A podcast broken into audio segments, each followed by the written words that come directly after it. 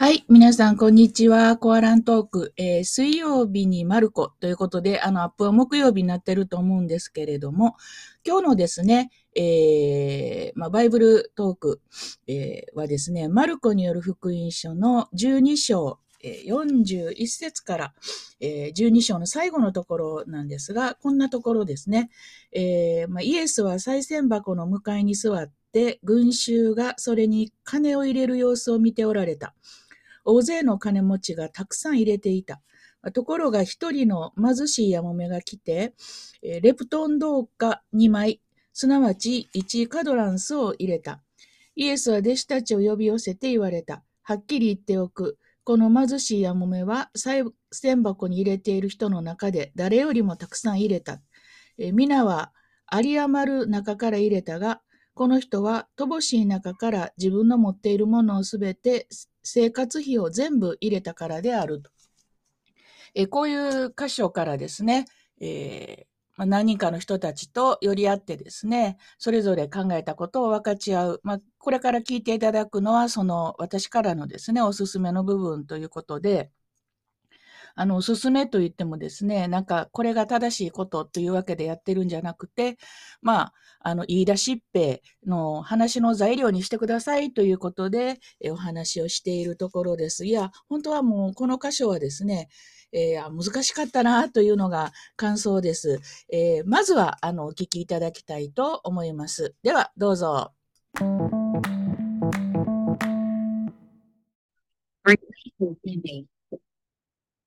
えー、おはようございます。えー、マルコの12章の41から44から、えー、考えたことをですね、分かち合いたいと思います。え今日はですね、賽銭箱の向かい側に座ってというところからです。前回の話のところでですね、え立法学者に対するかなりこう激しいイエスの言葉についてえ一緒に読みました。うん立法学者がですね、え持っている願望、えそしてその願望ゆえに行っている立法学者の行いに対してイエスはかなりこう憤りを持ってですね、忠告をした。まあ、その忠告も、うんと、気をつけなさいという言葉ですけれども、この言葉は、よくこう見極めなさいとかですね、深く理解しなさいという、そういう意味の言葉だって話を前回いたしました。えー、この立法学者の話と一緒に今日の箇所もですね、読んでいくっていうのが大事かなと思うのです。なぜなら、前回の話で、えー、やもめの家を食い物にするという具体的なこの立法学者たちのですね、行いの、えーまあ、例が挙げられているんです。この食い物にするというのが、まあ、根こそぎ取るとかですね、こびりついてるものを思いっきり引き剥がすというような意味ですから、ものすごくこう、強い意図を持って立法学者たちが自分が上位に立っている。自分よりも弱い立場の人から根こそぎ取っている。まあ、本当に取らなきゃいけないのはどこなんだっていうのをですね、イエスはちょっと意図しながら弱い者がそういうふうになっているよというふうに言っている。で、そのやもめが出てくるということなんですね。だから、ここのあの連続性というのはすごく大事だと思います。賽銭箱に向かって、えー、神殿の境内の中で座っているって、なんかこう異様な感じがします。えー、賽銭箱っていうのは、私たちがイメージするのは神社の賽銭箱で、えー、文字通りボックス。で、そしてこう、なんかこう、網網に、網網は変だな、なんかこう、なっててですね、そこに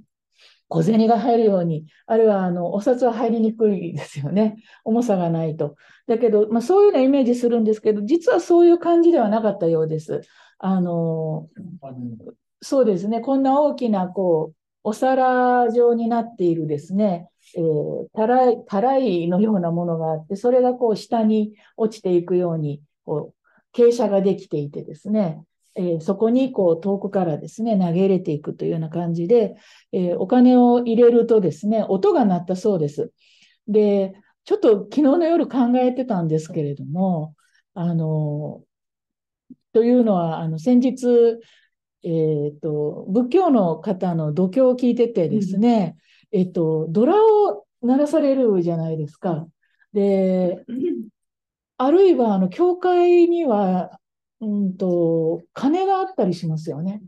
教会の鐘を鳴らす習慣が、武器を知らせる鐘が鳴ったりとか、あるいは礼拝の前に鐘が鳴ったりとか、そういうのって、これとなんかこう関係してるのかなって、ふっとこう思ったんですけれど、まあ、音が鳴ったわけですよ。結局、その人が自分の持っているものを捧げると、その音があの捧げ物っていうかね。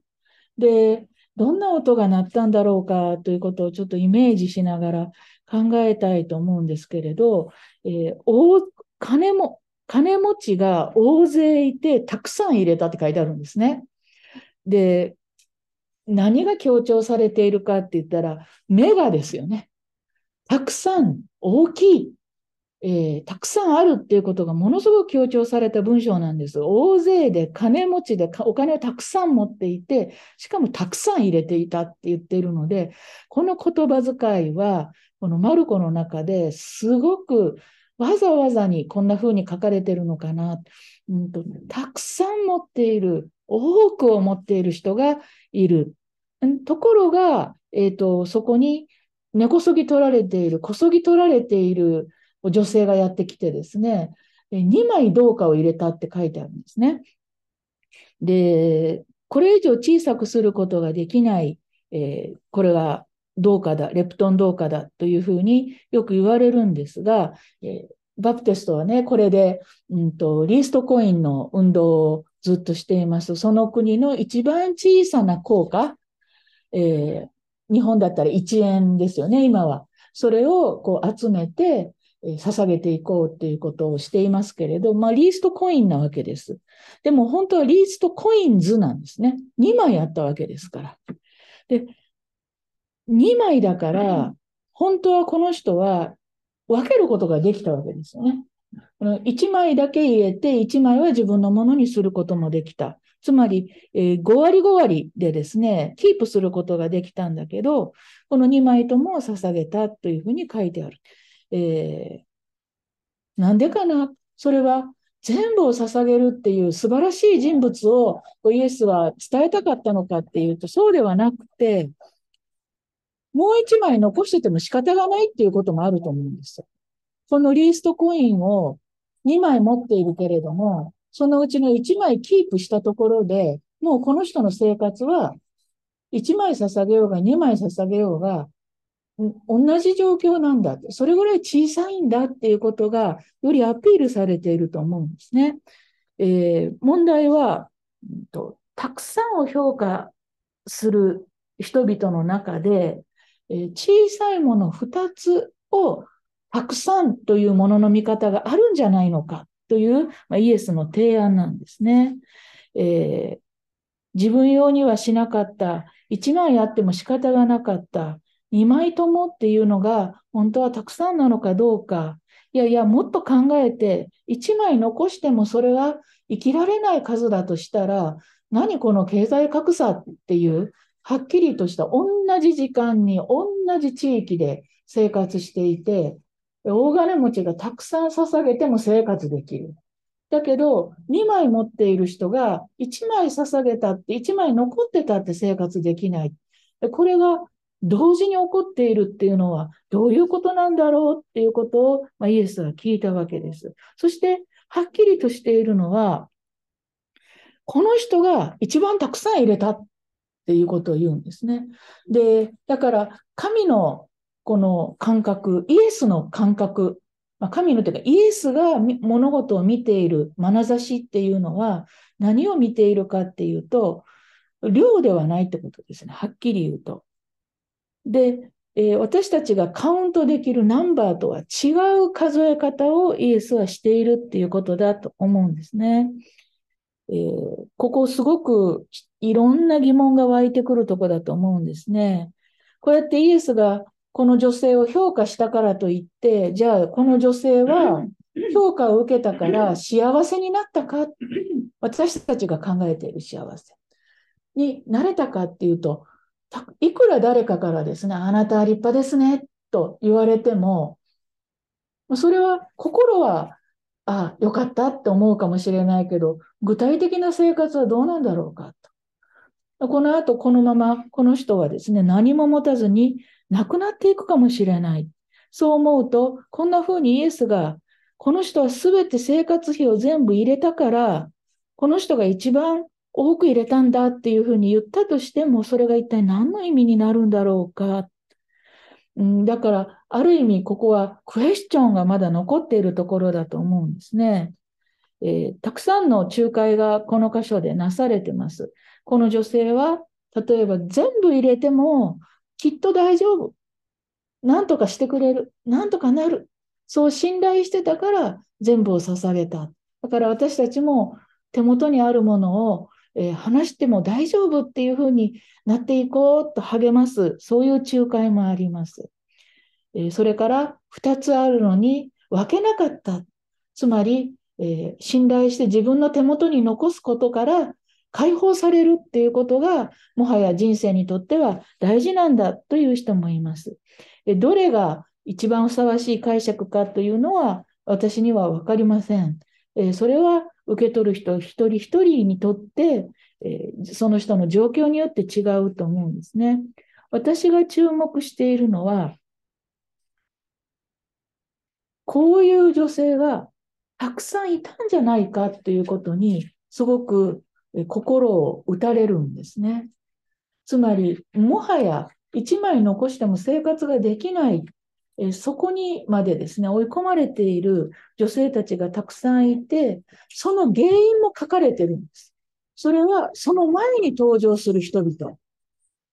多く持っている人々がいる。で、その中で、2枚とも捧げるところまで追い込まれている人がいるっていう、このアンバランスさ、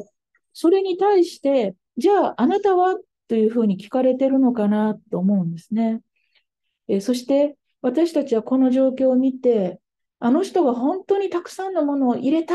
ということができるかどうか。私たちは数を見て、本当にたくさん捧げている数の多い人のことをたくさんやってるって言ってしまって、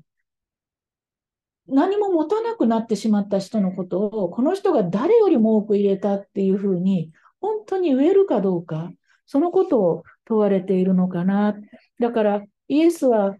まるでこの女性を評価したみたいなんだけど、実はすごく悲しんでいたと思うんです。そしてイエスは怒ってたと思うんですね。あの人がたくさん入れたんだっていうのは、イエスの本当にこう、ねじり出されるような、絞り出されるような言葉だったんじゃないのかなというふうに私は想像します。もし私が同じようにですね、たくさん入れる人の次に自分の持ち物すべてを入れる人が出てきたらですね、思わずおやめなさいと言ってしまうかもしれないし、だけど、それを止めるっていうのではなくて、それをさせながらも、なんで悲しいんだろうって悲しんでいく？そのパッションが、実はイエスのこの後の十字架へとつながっていくのかな。イエスも何にも持たないで、つまり、もう分けるものが最後なくなって、自分をこう投棄していくんですね。でそれには、ものすごくこう複雑な思い、なんでこんなことになるんだろうって思いがあったのかなっていうふうに思います。えー、生活費全部を入れたら生きられないじゃないか。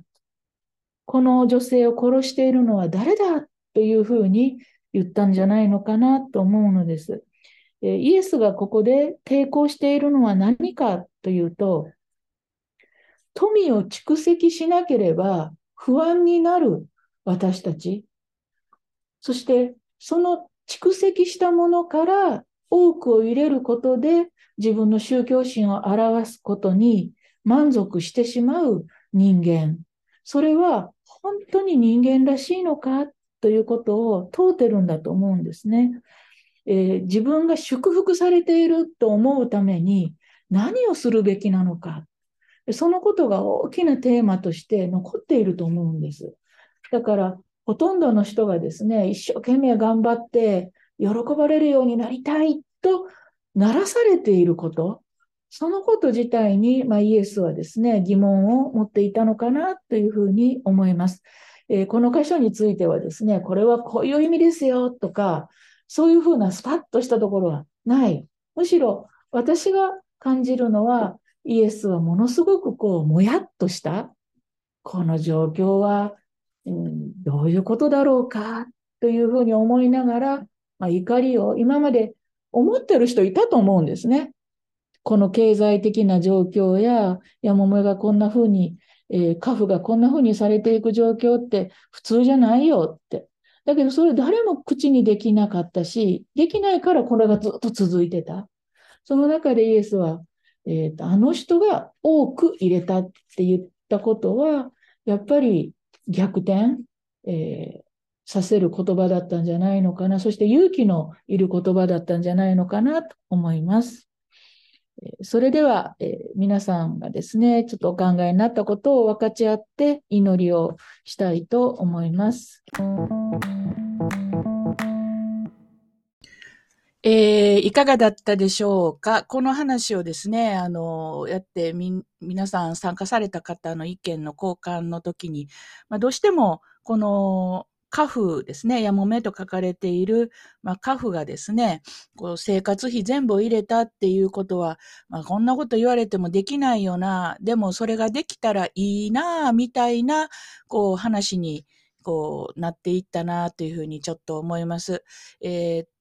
だけど、こう、それをちょっとこう私なりに考えていて、うーん、あの、ほんまにこの話ってそういうふうにすごく読まれてきたけど、まあ実は人物、人間、まあその人格とこのお金っていうかね、経済力っていうものを、どうしてもこう、結びつけて考えてしまう。確かにこの箇所もですね、あの、めっちゃたくさん持ってる人が出したものと、それから、あの、持ってない人がですね、ほんまは一個自分キープできんのに、それも出した、えー、その人が出したものとその人自身ということで結びつけられているんだけど、それでええのかなという疑問がここには出されていたんじゃないのかなと思うんですね。まあ、本来、お金とその人物を結びつけて、その人が何者であるかっていうことを見ることにすごくこうならされてしまってるっていうことに対して、えー、まあ、こう、一石投じるというかですね、これでいいんだろうかという、ものすごいこう、はてなというのをですね、こう突きつけられたんじゃないのかなというふうに思います。えー、この話をこう、みんなでやる、みんないうか、こうね、知り合いとやったりすると、こうやっぱり、なんていうのかな、自己犠牲的に何でも捧げていく人を、えー、すごい人やというような評価をしながら語っていく、うん、そういうふうになってしまう。だけど、なんでこんなちょっとしか持ってない人が世の中にいていいんだろうか。しかもその人がさらに取られるっておかしいんじゃないの？まあそう考えたら、現代のですね、この宗教活動というのも、やっぱりお金と人物っていうのをすごく結びつけていて、お金によってその人をこう資本化して、えー、見ている。まあ、そういうことに気づいていけるいかないといけないなということをすごく思いました。それでは本日はこれで終わりです。またお聞きいただきたいと思います。